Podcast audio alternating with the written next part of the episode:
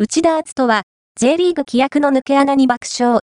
松井大輔が、通訳でベンチ入ったわけ。かつて、京都パープルさんが、現京都さんが矢ジュビロ岩田、横浜 FC などでプレーしていた松井大輔氏は、先月20日に現役引退を発表。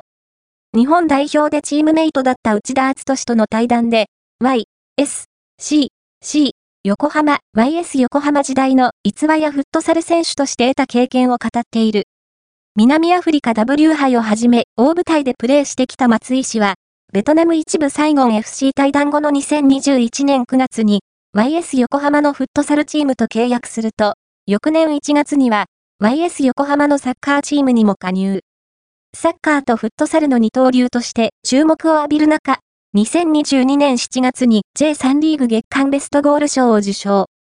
2023シーズンは J3 リーグ10試合の出場で1ゴールをマークしていた。サッカー選手としてのキャリアに終止符を打った松井氏は、インターネット動画配信サービス、ダゾーンで、2月29日配信開始の内田篤人のフットボールタイム第171回にゲスト出演。自身のキャリアを振り返る中で、フットサルは、サッカーとは違う競技。戦術や考え方がサッカーに生きると思った。ドリブルの仕方を一から学ぶことができたし、そういう経験ができたというのが一番大きかったと、フットサル選手としての満足感をあらわにしている。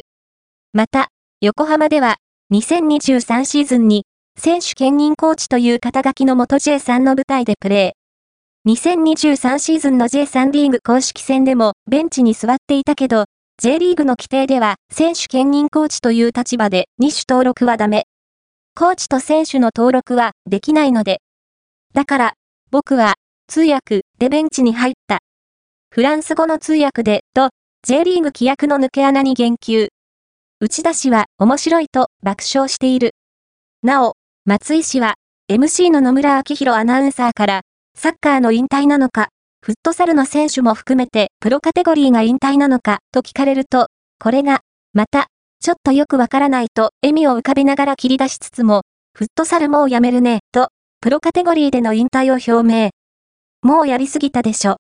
やりきった感あるよ、と充実感を覗かせている。